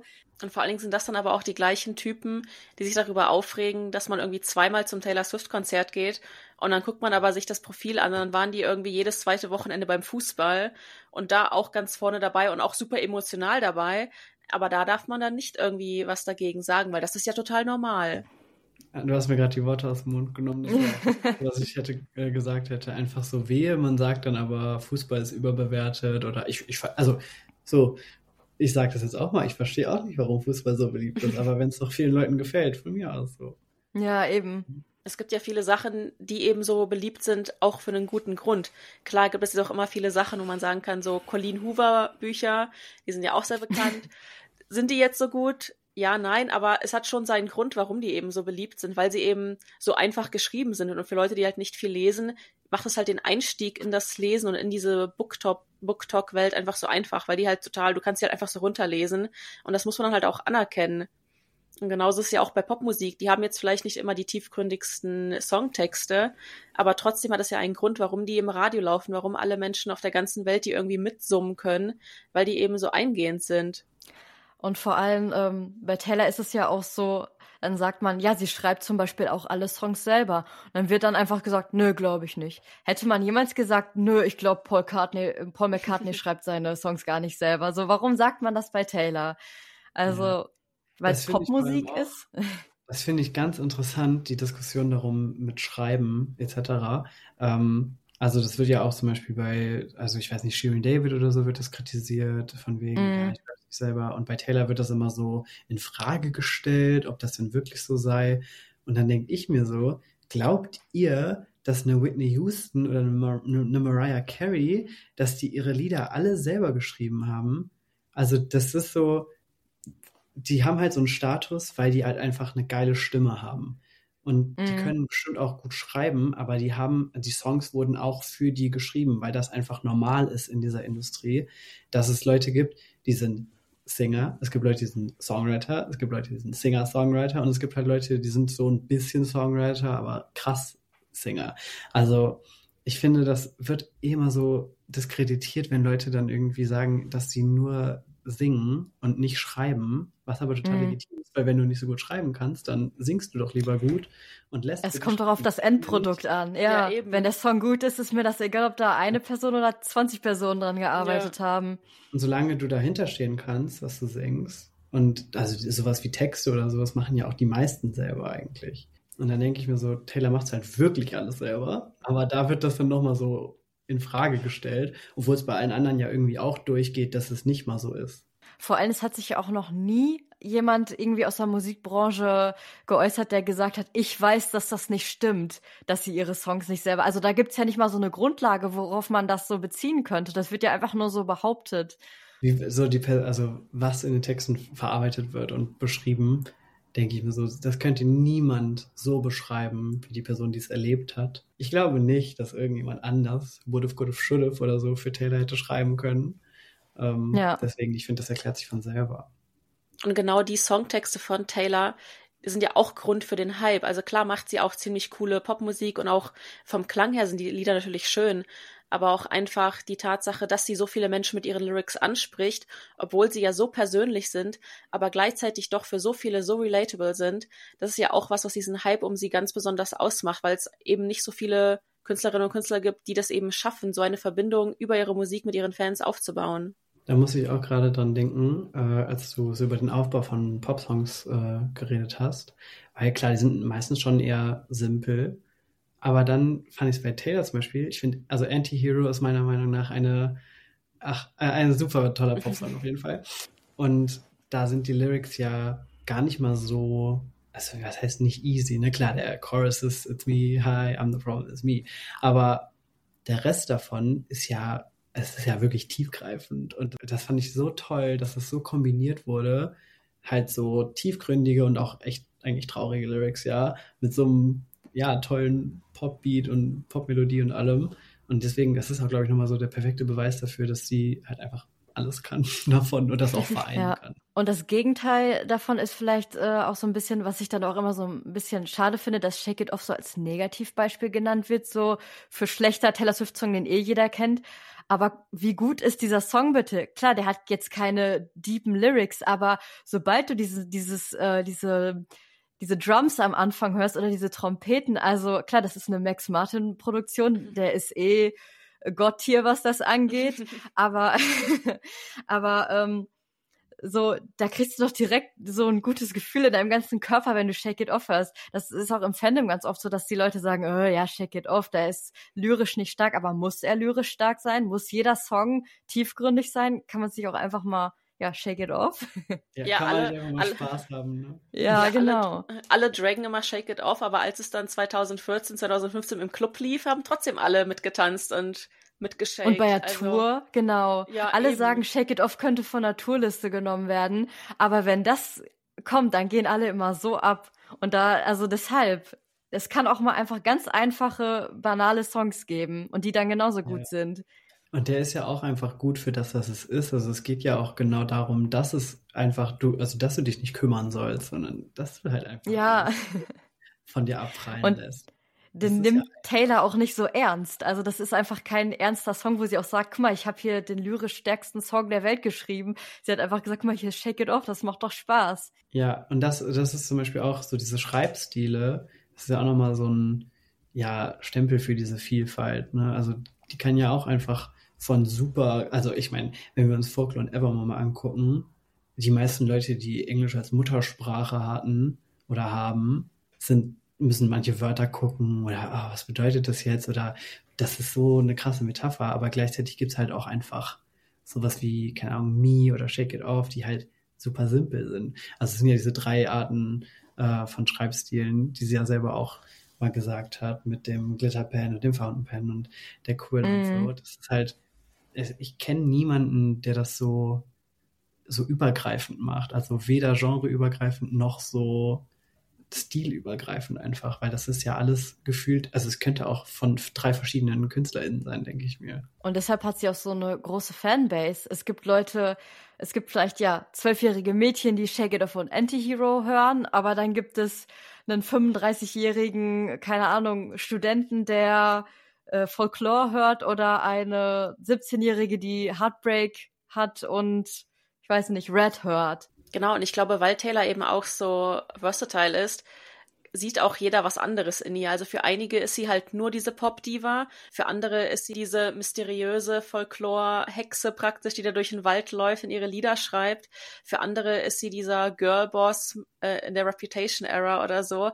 Also jeder kann auch was anderes auf sie projizieren und auch dadurch halt auch auf ihre Person. Und dadurch, dass Taylor ja selbst eigentlich nur durch ihre Musik mit uns kommuniziert und irgendwie uns Teil von ihr haben lässt, kann man ja auch aus ihr praktisch machen, was man will. Was ja dann auch wieder für den Hype sorgt, weil sie in bestimmten Gruppen eben dann eben vorkommt oder weil eben auch dann alle darüber diskutieren, wer ist Taylor eigentlich? Und dieses große Fragezeichen existiert und alle versuchen irgendwie die Lösung dazu zu finden auch in Form von Easter Eggs und in den ganzen Interpretationen von den Songtexten und so weiter. Und es gibt natürlich auch, das hört sich jetzt wieder vielleicht ein bisschen blöd an oder wird falsch verstanden, aber es gibt ja auch Erfolgsfans, weil es ist doch irgendwo auch schön, wenn du eine Awardshow guckst und immer die Person gewinnt, die du, für die du rootest, die du magst, dass die Person, von der du Fan bist, halt auch irgendwie immer alles abräumt. Das ist ja eigentlich auch schöner, als wenn es nicht so wäre. Also da, ich glaube, sie hat auch viele Fans, weil sie halt einfach sehr erfolgreich ist. Ja, und Marlene, du hast ja auch gerade auch schon erwähnt, dass das Fandom von Teller einfach so groß ist. Und mittlerweile ist es vielleicht gar nicht mehr so, aber es war schon immer so ein bisschen so für Fans auf Tumblr, dass es so, fast wie so ein Wettbewerb war, weil jeder wollte irgendwie ein Like von Taylor, jeder wurde, wollte ein Reblog, jeder wollte zu den Secret Sessions. Und deswegen war da halt auch so ein Wettbewerb, der, also so ein Wettbewerb darüber, wer jetzt wie viel Content erstellt, weil man sich eben erhofft hat, dass Taylor den Content sieht. Und das ist ja, das haben wir gerade auch schon gesagt, dass man eben hofft, dass die Künstlerinnen und Künstler, die man gesehen hat, dass die vielleicht das TikTok sehen, dass sie das liken, dass sie das auf Instagram posten oder so. Und gerade bei Swifties ist es eben, glaube ich, noch extremer, weil Taylor eben auch nicht so viel mit uns kommuniziert und nicht so viele Posts liked. Und wenn es dann eben passiert, dann ist es was ganz Besonderes. Und das möchte man ja. Deswegen ist es wie so eine Competition zwischen den Fans fast schon. Ja, und früher war es ja auch so, dass man eigentlich immer das Ziel hatte, ich könnte Taylor dadurch treffen ob es jetzt eine Secret Session ist oder nach Natur, ähm, weil man irgendwie immer wusste, wenn ich jetzt Taylor oder die Aufmerksamkeit von Taylor Nation bekomme, dann habe ich irgendwann mal die Möglichkeit, dass ich mit in diesen Topf geworfen werde, um Taylor zu treffen. Und obwohl das jetzt nicht mehr der Fall ist, ist dieses auch dieses äh, Gefühl, wenn man von Taylor Nation diese Beachtung kommt, bei vielen Fans noch so hoch, dass man wirklich dass Fans irgendwie ja sich morgens um fünf in die Küche stellen und backen, um passend zum Album-Release die 1989 Cupcakes zu haben oder sich direkt das Albumcover nachstellen oder so. Da gibt es ja auch so ganz viele Sachen, wo man dann diese Aufmerksamkeit von so einem Marketing Marketing-Team eigentlich nur, in Anführungszeichen nur erreicht. Aber was so viele Fans dann auch so ein Gefühl von Euphorie gibt, wenn man einfach auch gesehen wird. So, wir haben einen Punkt hier noch in unserer Liste nämlich der Sommer 2023. Da hatten wir auch so dieses Phänomen, dass viele junge Frauen auch so für sich entdeckt haben, hey, es ist doch eigentlich toll, eine Frau zu sein. Es ist doch eigentlich toll, auch feminine Sachen zu ähm, mögen. Dann kam die Eros Tour, dann kam der Barbie-Film, der da auch noch mal so einen richtigen Hype ausgelöst hat, dass auch viele einfach gesagt haben, hey, ich finde es gut, dass ich Pink trage. Ich finde es gut, dass ich äh, emotional bin, dass ich eine Frau bin. Und das war ja auch so eine kleine Bewegung, die da im Sommer 2023 ausgebrochen hat, die Taylor ja auch mitgeprägt hat und von der sie gleichzeitig auch profitiert. Genau, also Taylor steht ja auch dafür, ganz offen über ihre Gefühle zu singen und auch über Herzschmerz und darüber, wie man ihr eben das Herz gebrochen hat, was ja bei so anderen Künstlerinnen und Künstlern, die würde ich sagen, die sind halt so cool. Also die machen das auf so eine ganz coole Art und Weise. Und Taylor versucht gar nicht cool zu sein, die will einfach nur echt sein und sie sein. Und damit wirkt sie eben so, so relatable. Man kann sich so in sie hineinversetzen. Und sie hat ja auch selber gesagt, dass sie halt auch so Songtexte, diese Glitter, Gel Pen und sowas, die hat halt, die hat halt nie versucht, nicht feminin und girly zu sein und auch so ein bisschen quirky, was eben auch so dafür sorgt, dass sich immer mehr Leute mit ihr identifizieren können. Also eine Frage hätten wir jetzt noch, bezüglich des Hypes so ein bisschen. Ähm, und zwar frage ich mich, oder ist es etwas, was bei ganz vielen, vor allem den älteren Fans, die schon länger dabei sind, wir stellen uns immer so die Frage, ob dieser Hype denn nicht vielleicht auch irgendwann zum Nachteil werden könnte, weil alle, die als 2016 dabei waren, als das mit Kim und Kanye passiert ist, aber auch schon davor, hatte man so das Gefühl, dass so die Gesamtheit der Menschen, so die Allgemeinheit, dass da so ein Overkill an Taylor-Content war, und dass alle so ein bisschen genervt waren. Und dann ist das mit Kim und Kanye passiert und dann hat sich irgendwie alles so gewendet und plötzlich haben alle Taylor gehasst. Und so bei vielen Fans ist halt jetzt so ein bisschen die Angst, dass es wieder passieren könnte, weil Taylor eben überall ist, auch in Deutschland. Also man kann ja selbst nicht mal mehr Sport 1 oder sowas gucken, ohne dass über Taylor und eben Travis irgendwie berichtet wird oder ohne, oder ohne dass irgendwie darüber berichtet wird, dass sie jetzt dies und jenes getan hat. Und glaubst du, dass das nochmal, oder dass es ein Nachteil für sie auch sein könnte, dass sie jetzt so bekannt ist und dass sie vielleicht auch was dagegen tun wird, indem sie vielleicht nach der Eras Tour mal eine Pause nimmt und sagt, weißt, wisst ihr was, das war jetzt genug Content für, von mir in den letzten fünf Jahren, ich mache jetzt erstmal wieder ein Jahr Pause oder so. Hm, ich glaube tatsächlich, dass vielleicht einfach die Fanbase jetzt zu groß ist, als dass das sich so wenden kann, wenn ihr wisst, was ich meine. Also es werden bestimmt auf jeden Fall welche vom Zug abspringen ähm, ich glaube auch, dass nach der Eras Tour der Hype vielleicht ein bisschen abflacht, ähm, je nachdem, wie es halt mit den Re-Recordings weitergeht. Aber so eine Tour ist halt einfach so das, was am meisten Aufmerksam generiert, würde ich jetzt sagen, weil du halt wirklich so viel Content hast, wie so jedes Konzertvideo etc.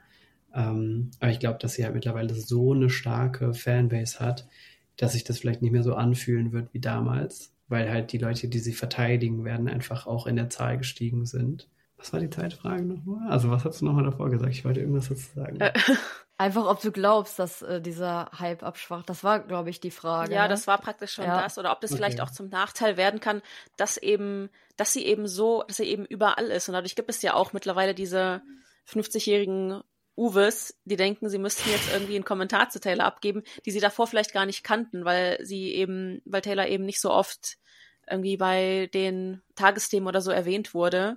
Ob das für sie vielleicht auch irgendwann mal, das halt wirklich umschwingen könnte, aber das hast du ja schon gesagt, dass du das nicht glaubst. Hm, ich glaube tatsächlich auch, dass die Leute, die eh jetzt so, also die das negativ empfinden, wenn Taylor in den Nachrichten oder so ist, die werden auch, glaube ich, so kein Fan mehr. Ähm, was wahrscheinlich einfach damit zu tun hat, also das, ist, das sind ja die Leute, die der Grund sind, warum Frauen zum Beispiel überhaupt feminine Dinge abgelehnt haben, weil man sich halt dafür schlecht fühlen ja. sollte, so ja. im Sinne. Ähm, und ich glaube, dass die Leute, die kannst du eh nicht abholen, aber ich glaube, dass das auch keinen krassen Einfluss unbedingt darauf hat, wer jetzt Fan ist und wer nicht, sondern die Leute sind halt eh anti. Ähm, und ich fand es aber noch sehr interessant, was du für eine Frage gestellt hattest, Alex, mit ähm, ob sie eine Pause vielleicht macht mhm. oder so. Ich bin ganz ehrlich, ich weiß nicht, ob sie es machen, machen wird, aber persönlich fände ich es halt absolut nachvollziehbar. Und ich denke mir so, am besten macht mhm. sie das auch, mhm. weil keiner hat was davon, wenn die einfach einen Burnout, also, hm. ich, also ich muss ganz ehrlich sagen, ich ja. finde so diese, man kann sich ja gar nicht reindenken. Es ist ja einfach ja, der größte Star der Welt gerade einfach, dass die noch keinen Burnout hatte ist mir ja. ein Rätsel. Aber wir wollen halt auf jeden Fall nicht, dass es dann irgendwie zu viel wird. Dann denke ich mir, nach so einer langen Tour, nach so viel Arbeit, Alben, kann ich sich ruhig erstmal wieder ein bisschen aus der Öffentlichkeit rausziehen. Ähm, und ich meine, sie wird weiter an Musik arbeiten, da bin ich mir schon ziemlich, ziemlich sicher. Aber das ist ja auch vielleicht ganz gut, wenn das so abseits von der Öffentlichkeit einfach passiert und sie sich da komplett drauf fokussieren kann. Ich glaube, das wäre tatsächlich mhm. das Beste. Ob es wirklich passiert, ist ja auch ein Arbeitstier irgendwo. Aber mhm. Ich würde es mir eigentlich sogar ja. für sie wünschen. Nicht für ja. mich, aber für sie. Man würde es ihr auch, glaube ich, gönnen, wenn sie es einfach mal sagen würde, hier, ich brauche jetzt mal zwei Jahre einfach nur, dass ich in irgendeiner Hütte sitze und entspanne und ganz in Ruhe an meiner Musik arbeite und jetzt nicht den Druck habe, irgendwie jeden zweiten Monat irgendwie eine Taylors Version anzukündigen und dann wieder ein Musikvideo ja. und dies und das. Ich glaube auch, also ich habe auch mal so ein Zitat gehört von wegen, wenn du einmal Taylor-Fan warst, dann wirst du es auch bleiben. Also ich glaube, es ist wirklich schwierig, dass jetzt wirklich wahre Fans auf einmal zu Hatern werden. Aber ich glaube halt trotzdem, dass ähm, dieser Hype nach der Tour auf jeden Fall abflachen wird, dass Taylor dann wahrscheinlich auch mal äh, wirklich eine längere Pause machen wird und die Fans dann natürlich immer noch da sind, die auch noch aktiv sind und das nächste Album auch erfolgreich ist. Aber ich weiß nicht, wie sie das jetzt noch, also man kann es doch menschlich bald gar nicht mehr toppen. Also was soll noch kommen, dass sie das noch toppt? Das haben wir vielleicht äh, zu 1989 schon gedacht. Aber jetzt mit dieser Eras Era denke ich mir so, was soll denn noch kommen? Also, und das, das muss sie ja auch nicht toppen. Also, das ist ja auch okay, wenn sie es nicht toppt.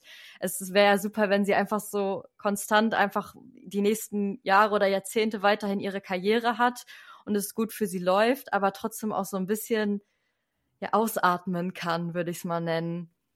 Ja, ja, das denke ich mir auch eigentlich viel größer kann ich es mir auch nicht vorstellen.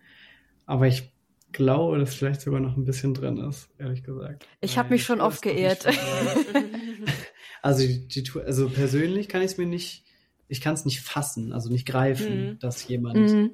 so erfolgreich ist. Aber ich glaube tatsächlich, dass der Berg noch nicht ganz erklommen ist, sondern ich glaube, dass vor allem TS11, wenn das so, sagen wir mal, die Eras Tour geht so langsam vorbei und dann kommt da so in die Richtung was, die Taylors Version sind vielleicht abgeschlossen oder es kommen auch noch welche. Ich glaube, dass da schon nochmal mit dem nächsten Album einer draufgelegt wird. Vor allem Reputation Taylors Version kann ich mir auch gut vorstellen, dass das ja. halt riesig wird, ne? Und auch TS11, also da gibt es ja nochmal so einen riesigen Schwung an Fans, die noch keinen richtigen Taylor-Release, außer jetzt eine Taylors Version mitgemacht haben. Deshalb denke ich dass äh, auf jeden Fall, dass TS11 auch nochmal, also die Rekorde nochmal alle brechen wird und dann ist sie, keine Ahnung, die Top 20 der Billboard-Charts oder so. Aber ähm, Genau.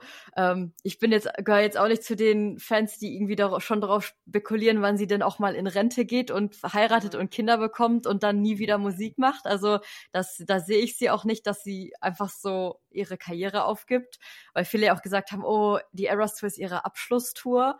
Dann denke ich so, Taylor wird ihr ganzes Leben lang irgendwie Musik machen, auch wenn sie keine Ahnung mit 60 dann vielleicht in irgendwelchen kleinen Bars spielt oder so oder so wie Paul McCartney noch so ja mal so ein Album raushaut, wenn er Lust hat oder so. Das glaube ich auf jeden Fall. Und dann wird sie auch ja. immer erfolgreich sein. Also ich glaube nicht, dass sie so in der Versenkung verschwinden wird oder so. Das ist ja eh schon nicht mehr möglich. Ich glaube auch, dass wenn jetzt nicht noch irgendwas Großes passiert und sie irgendwie wieder in Anführungszeichen gecancelt wird, dann, aber das Ding ist, so viele Promis werden irgendwie gecancelt und am Ende haben sie dann doch wieder Fans. Also es war ja auch bei Lana mhm. so, dass die eine Zeit lang wurde ja auch gesagt, die ist total problematisch und so, aber mittlerweile läuft es doch auch wieder ganz für sie. Also ich glaube, Taylor kann man gar nicht canceln. Aber ja, wie Ali auch schon gesagt hat, dadurch, dass das Fanbase mittlerweile so groß ist und es ja auch relativ schwer ist, als Fan irgendwie so kleine Kritiken an Taylor oder ihrem Team zu äußern, ist es, glaube ich, relativ schwer, dass da jetzt irgendwer kommt und sagt, Taylor ist eine schlechte Person, weil die Person total mhm. sofort irgendwie. Dann wird die ich, Person gecancelt. Ja, aber und dann das richtig, ja. Ja, da müsste Taylor ja schon aktiv irgendwas, ich sag jetzt mal Schlimmes machen, dass sie wirklich gecancelt wird. Und da, also das wird sie ja nicht machen. Also da gehe ich jetzt mal ganz stark von aus, dass äh, sie selbst jetzt nicht irgendwie so ein eine Leiche im Keller hat. Und wenn doch, dann kommt halt der nächste Song, wo das Ganze vielleicht richtig gestellt oder verarbeitet wird. Der geht dann wieder mega ja, viral, genau. Halt ohne Antwort darauf oder so. Also mit Canceln ist ja eh so ein Ding. Nach ein paar ja. Monaten flacht es ja ab und dann sind die Leute genauso erfolgreich wie vorher eigentlich. Also ich kenne niemanden, der erfolgreich gecancelt wurde, glaube ich. Nö, ich glaube gar keiner, ja, oder? Leider nicht, leider, weil man sich das vielleicht sogar gewünscht, aber man jetzt sieht, dass auch zum Beispiel ähm, ein Till Lindemann wieder auf Tour gehen kann. Ja, also was soll Taylor da machen, Beispiele, um ne? gecancelt zu werden? Mhm. Also ich mhm. glaube, selbst wenn Taylor jemanden überfahren würde, selbst dann würden Swifty das irgendwie so drehen und sagen, der Mann hat sich aber selber vor ihr Auto geworfen und sie ist eigentlich das Opfer also eine Situation oder so. Also ich glaube, cancel werden allgemein unmöglich, aber für Taylor ist es eh unmöglich. Und Marlene hat ja auch schon diese Erfolgsfans praktisch angesprochen. Klar kann es sein, dass der ein oder andere da nach der Tour irgendwie sagt, hm, irgendwie das Interesse ist jetzt nicht mehr so, so da, wenn Taylor jetzt nicht so viel Content liefert. Aber ich glaube, so die Basis vom Fanbase wird auf jeden Fall da bleiben. Auf jeden Fall. Ich glaube auch, dass die Erfolgsfans da bleiben werden, weil die hören ja trotzdem die Musik. Aber die sind vielleicht auch einfach Fan geworden, weil wenn man immer sieht, oh, guck mal, Taylor Swift hat das gewonnen, Taylor Swift hat das gewonnen, dass sie dann dadurch auch irgendwie auf den Zug aufgesprungen sind. Also die Erfolgsfans sind jetzt irgendwie, das ist jetzt keine, dass nee, ich diese Art von Fans runtermache oder, oder, genau, ja, weil eigentlich ist Erfolgsfans der Begriff ja negativ, so wenn man das aus dem Fußball kennt mhm. oder so, ja, FC Bayern, das sind ja nur Erfolgsfans, ähm, aber so, also ich meine das nicht als negativen Begriff. Nee, und ich, weil wenn ich sage, dass die vielleicht sich ein bisschen abwenden von Taylor, dann glaube ich, dass die sich vielleicht einfach bei Social Media nicht mehr so mit ihr auseinandersetzen werden, weil es eben vielleicht nichts gibt für die. Aber ja, die, so die Swifties, die werden ja immer irgendwie nach Easter Eggs suchen oder auch irgendwie noch alte Songs nochmal analysieren und interpretieren und sonstiges. Also ich glaube, der Hype um Taylor komplett abflachen wird er nicht, außer sie wird jetzt sagen, ich bin jetzt weg und ihr werdet nie wieder was von mir sehen, aber selbst dann würde Dann ja würde sie aber auch so ein Mysterium aufbauen. Eben. Also wenn sie jetzt sagt, okay, ja. Ja, ich glaube, das ist halt mittlerweile auch auf so einem Level so, es gibt also ganz viele Künstler oder Künstlerinnen sind ja auch schon tot, die noch super riesig gestreamt werden. Also Michael Jackson oder Queen oder, keine Ahnung, Whitney Houston oder so, die haben ja auch immer noch Fans. Und ich glaube, dass mhm. Taylor auf dem Level mittlerweile ist, die könnte jetzt einfach aufhören und hinterlässt halt einfach eine Legacy von 250 plus Songs, ähm, wo du halt einfach, ja, also ich, es ist ja einfach genug, um immer dran zu bleiben. Es ist jetzt nicht so, dass man sich an diesen Song satt hören könnte, würde ich jetzt sagen. Ja, und da ist es ja auch so, ich glaube, du bist auch Musical-Fan, oder? Dass man alleine aus ihren ähm, ja aus ihrer Diskografie wahrscheinlich zehn verschiedene äh, Musicals aus zehn verschiedenen Genres auch erstellen könnte. Ja, also selbst wenn Taylor, Musical, ja, das wäre ja. Traum, wirklich. Also so in, in der deutschen Adaption wäre ich gerne irgendeine Rolle davon. Nur schon mal, dass wir das hier klargestellt haben. Wenn es in der Zukunft eine deutsche Version von einer Taylor Swift äh, The Eras Musical oder so, könnte ich mir richtig gut vorstellen. das ist nur die Frage, wen man dann spielt. Ines, Betty, August, Sheeran. Ich weiß nicht, also die Rollen sind natürlich nicht ganz klar, ne? Aber zum Beispiel auch ein Love Triangle Musical wäre mega cool. Du kannst alles machen damit. Ja. Ne? Also. Das wäre, glaube ich, eh auch mal cool zu sehen, dass Taylor sagt, ich mache jetzt mal vielleicht eine musikalische Pause, aber dann fängt sie vielleicht an, sich dem Bücherschreiben zu widmen oder irgendwie, dass ja. sie, sie schreibt ja auch ständig, oder angeblich hat sie auch schon einen Kurzfilm oder sowas oder eine Kurzserie geschrieben. Also ich glaube, selbst wenn sie mal von der Musik eine Pause braucht, werden wir sie immer noch in irgendeiner Form erleben. Also beim Arbeitstier mäßig, so angenommen, sie würde halt einen Film, eine Serie, also sie hat ja bis jetzt, ihr müsst mich korrigieren gerade, also sie hat ja auf jeden Fall ganz viele Grammys und Oscars nicht, richtig, gut. Dann ähm, und dann gibt es ja noch Emmy und Tony. Und wenn sie jetzt sagt, okay, ich fange jetzt an, ich mache noch irgendwas mit Filmen, ich mache noch was mit Serien und sie könnte halt ihr eigenes Musical schreiben, directen, von mir aus auch drin starren, so in der ersten äh, Ausgabe davon, mhm. könnte sie halt eben diesen EGOT-Status, also mhm. Emmy, Grammy, Oscar, Tony, machen. Und ich glaube schon, dass das eine Ambition von ihr sein könnte, weil ja, ich glaube ist, auch. Also ich glaube, das ist so das, mm, ja, ultim, das ultimative ja. Erfolgserlebnis, was eine mhm. künstlerische Person haben kann. Ich glaube schon, dass sie da auch schon drüber nachdenkt, weil an sich könnte das ja auch was werden, weil sie hat eigentlich ja. alles dafür. Sie hat das Talent, sie hat einfach ja dieses Talent, diese Geschichten zu erzählen, ob es jetzt über einen Song ist, der, keine Ahnung, Pop ist oder Rock oder, keine Ahnung, Indie oder ein Musikvideo. Und deshalb traue ich ihr das so zu, dass sie ein Buch schreibt, einen Film äh, directet und einen Musical schreibt oder so. Ja, ich fände es auch mega cool. Sie, und das Ding ist, ich glaube, dadurch, es wird halt eh erfolgreich sein. sie, kann, die, sie kann eigentlich eh nichts machen, was nicht erfolgreich ist. Einfach weil die Fans schon sie zu Taylor Swift sind. ist. Ja, es ist halt einfach Taylor Swift, ne? Ich glaube, es wäre bei ihr auch nicht so, dass äh, dann gesagt würde, oh, jetzt hat sie sich daran gewagt oder jetzt will die auch mal einen Film drehen und das dann so ein Flop ist, sondern dass es dann halt auch wirklich so eine Story ist, die richtig gut ist und dass das richtig gut umgesetzt wird und so. Hat sie das mit diesem Argyle Rumor mitbekommen, dass Taylor angeblich ein Buch geschrieben hat, was jetzt zu einem Film adaptiert wurde, der jetzt auch, glaube ich, bald kommt, aber man immer noch nicht so ganz genau weiß, ist das nur eine richtig gute Marketingmasche von dem Film oder steckt da noch mehr hinter? Das also ich fände auf jeden Fall, ja, ich fände es ich fänd's ziemlich cool, wenn es Taylor wäre, aber wer weiß, ne?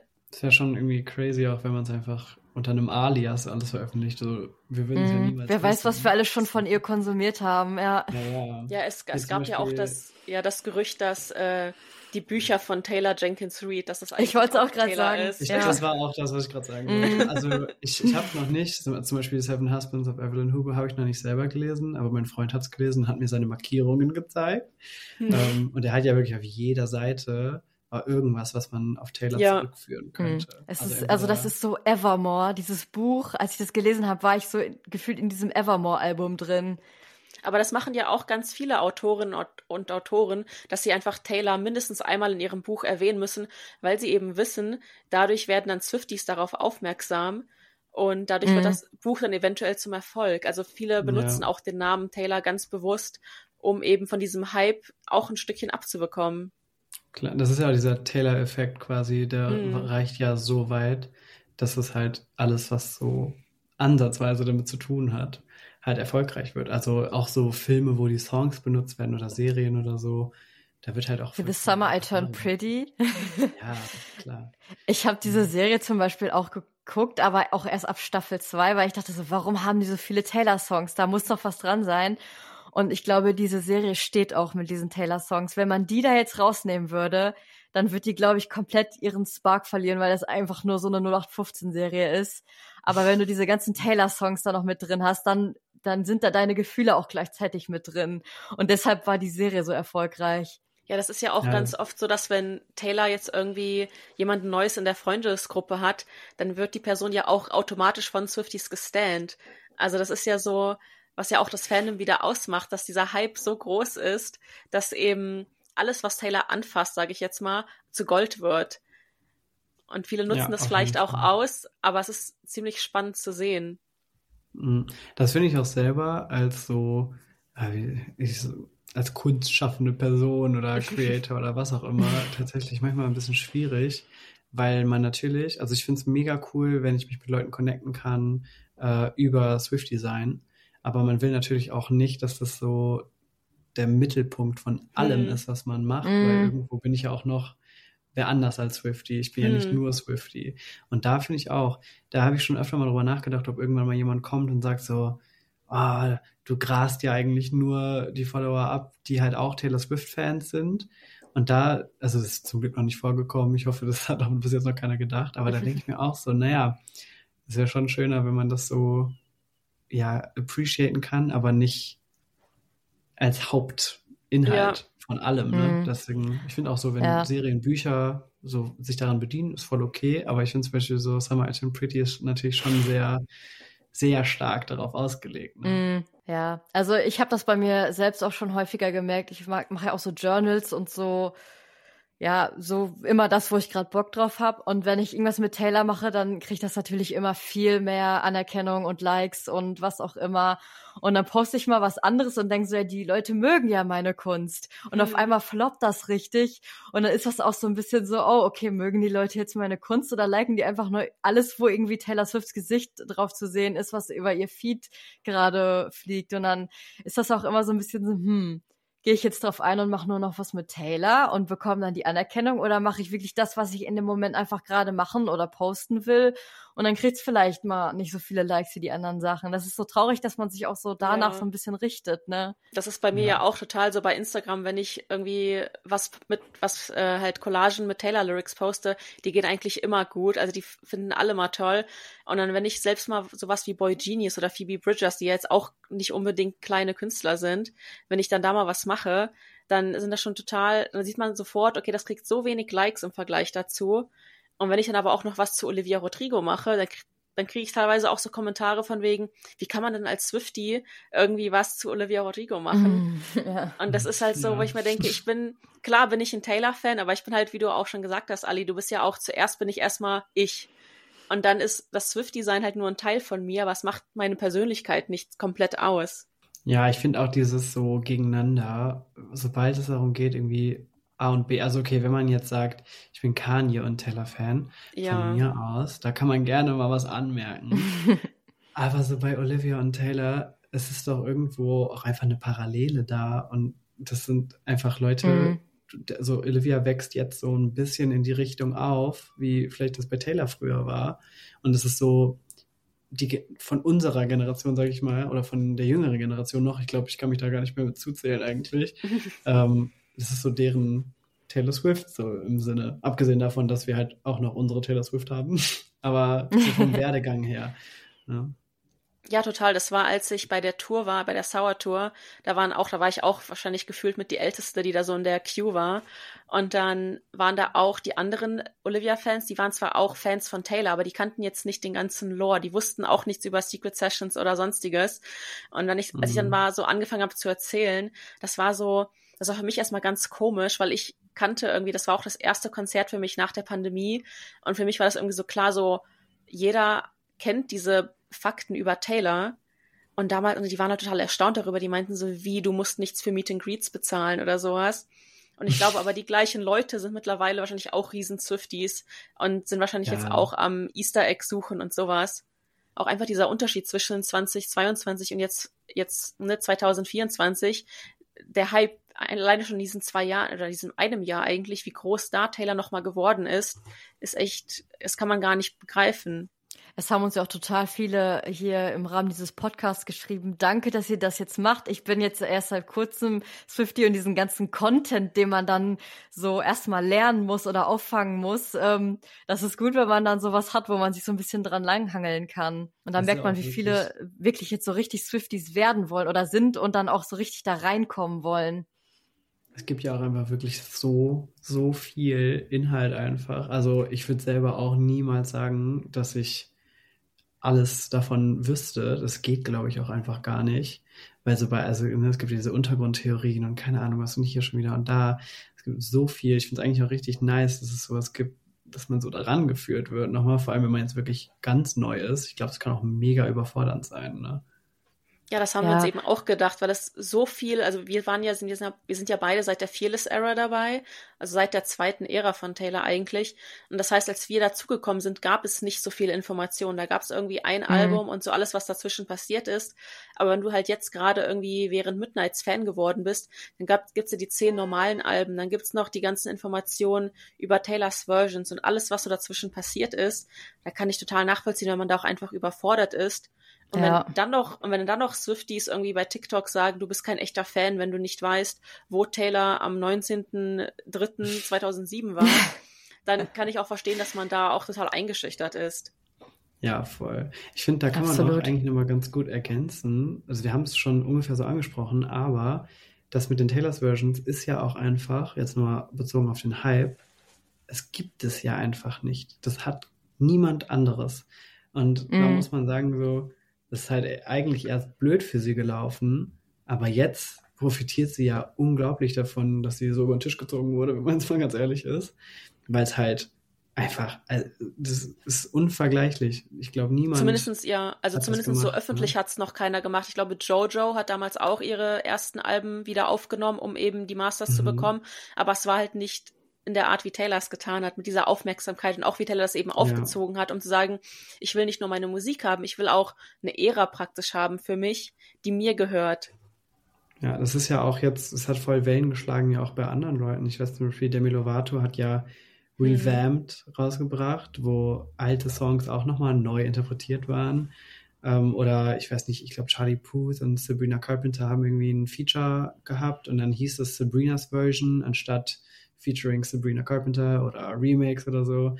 Ähm, mm. Und jetzt machen das ja auch ganz viele Leute einfach mit diesen Versions und mit Reimagined. Zum Beispiel Ariana hat ja jetzt auch von Yours Truly nach zehn Jahren vom ersten Album äh, so ein Live-Album gemacht, wo sie halt fünf Songs performt hat. Auch nochmal, also klar, es ist nicht ganz vergleichbar, aber dieses alte Sachen nochmal neu wiederbeleben, hat, glaube ich, auch nochmal eine ganz andere Bedeutung dadurch jetzt bekommen.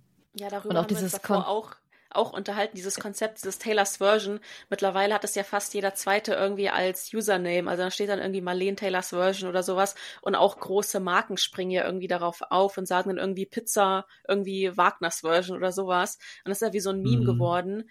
Und ist ja auch ähnlich mit dem Eras Tour Poster, das ja so ikonisch ist, weil jeder das irgendwie nachgestellt hat mit sich selbst, mit den Bildern von seinem, irgendwie von seinen Haustieren oder, oder, oder, oder. Und das ist ja auch bei den Covern von Taylor so. Es war ja auch bei der 1989 Taylors Version jetzt wieder so, dass es ja auch wieder so eine Template gab und gefühlt jeder hat die nachgemacht. Sogar der FC Bayern hat die kurz mal nachgemacht mit Thomas Müller. Da stand dann irgendwie ja, oder sowas. Also das ist halt wieder auch die Marketing-Sache. Also Taylor und Taylor und ihr Team, die verstehen eben ganz genau, was sie den Leuten geben müssen und was eben auch gut ankommt. Oder auch mhm. dieses I'm in my so und so Era. Also es gibt, gab ja schon immer Ehren. Das ist ja, das macht ja eigentlich die Menschheit aus, dass es immer irgendwelche Ehren gab. Aber Taylor hat durch die Eras Tour oder durch ja diese, diese ganze, was da alles zusammengekommen ist, nochmal dieses äh, Konzept von diesen Eras so vorgebracht. Obwohl Madonna das schon in den 80ern gemacht hat, ist, ist es trotzdem so jetzt so, dass Taylor dafür bekannt wird, ist oder dass Taylor dafür ja die Person ist, die das nochmal so etabliert hat. und dass dann auch Fans verwirrt sind, warum Olivia Rodrigo da vielleicht jetzt nicht so mitgemacht hat und vielleicht noch mal ein zweites Album mit dem mit der gleichen Ästhetik rausbringt und alle dann direkt so staunen so hä, aber man, das macht man doch gar nicht so, weil Taylor das einfach so krass etabliert hat. Hm, obwohl das ja jetzt auch eigentlich eher abgeflacht ist wieder, also beziehungsweise seit Taylor das macht, ist es natürlich wieder groß geworden. Aber mm. ich glaube, ich habe letztens so ein Video, also ein TikTok, kein Video, ein TikTok gesehen. Ähm, ich habe einen Artikel gelesen, wo jemand gesagt hat, äh, dass man, also dass es diese Pop-Eras eigentlich gar nicht mehr so gibt, weil das halt viel kurzlebiger alles wird. Mm. Und die ganzen Album-Rollouts sind halt einfach nicht mehr dasselbe. Und das ist halt auch schon wieder crazy, dass Taylor halt ein kurzes Album-Rollout eigentlich hat, aber trotzdem eine Era damit. Und hat mm. trotzdem eine Ästhetik, einen kompletten Vibe. Ähm, damit halt verbindet. Ich habe letztens so einen TikTok gesehen, das war auch irgendwie von The Voice oder irgendeiner Show in der USA, wo die Stars dann auch am roten Teppich gefragt wurden, in welcher Era bist du gerade? Und dann haben die alle so irgendwie so was Persönliches gesagt und Gwen Stefani irgendwie so, ich bin in der New Music Era und dann kam dann Niall Horan und hat gesagt, ich glaube in der Folklore Era. also ja, der hat es wortwörtlich genommen. Das fand ich auch geil. Gibt es noch irgendwas, was du auf dem Herzen trägst, was du gerne unsere Zuhörerinnen und Zuhörer noch mitteilen Ach, würdest. wir müssen dich erstmal noch unsere genau, Frage der das, Woche. Genau. Genau, damit genau. wollten wir eigentlich wir anfangen. Dich, wir, aber, aber, aber wir können dich nicht gehen lassen, ohne dass du die uns beantwortest. Na, jetzt bin und ich zwar, gespannt. so möchten, also die Frage ist, wenn du Taylor in drei Begriffen oder Worten beschreiben müsstest, welche wären dies? Okay, also mir fällt einer sofort ein und das ist vielfältig. Ich glaube nicht, dass ich einfach okay. wir, haben, wir haben ein bisschen Zeit, ne? Ja, klar. Ähm, wir haben Zeit. Ja, wir fangen bei viel, also vielfältig, talentiert und ambitioniert. Ich glaube, das wären die drei, wo ich mich jetzt festlegen würde. Aber wenn ihr mich morgen ja. fragt, dann sind es wieder andere. äh, Ali, willst du uns oder beziehungsweise auch unseren Zuhörern und Zuhörern mal sagen, wo man dich auf Social Media so finden kann? Äh, ja, gerne. Ich bin sowohl auf TikTok als auch auf Instagram unter dem Namen Alimaus mit Doppel-L, Doppel-Y und Doppel-S. Ähm, auf TikTok nur ein S, auf Instagram zwei. Und äh, das ist eigentlich alles, was ich schon habe, tatsächlich. Wir packen das am besten auch noch einmal in die Infobox. Ja, Bedanken dann wir haben wir doch, glaube ich, ja. Danken wir uns erstmal dafür, dass du dir die Zeit genommen hast, mit uns so ein bisschen zu quatschen. Ja, danke für die Einladung. Ich habe mich sehr gefreut. Ja, wir freuen uns, wenn du gerne auch noch mal wiederkommst. Und für euch Zuhörer hoffen wir, dass wir den Hype jetzt einmal gut für euch zusammengefasst haben. Ihr könnt uns natürlich auch gerne noch mal eure Meinung dazu schreiben, ob ihr das vielleicht genauso seht oder ganz anders oder noch mal mehr Punkte habt, warum ihr denkt, deshalb ist Taylor gerade so die Nummer eins auf der Welt. Und dann hören wir uns nächste Woche wieder mit dem Album Deep Dive zu Fearless. Genau, da freuen wir uns auch schon drauf. Und in dem Sinne sagen Und wir dann, dann Tschüss. Tschüss. tschüss.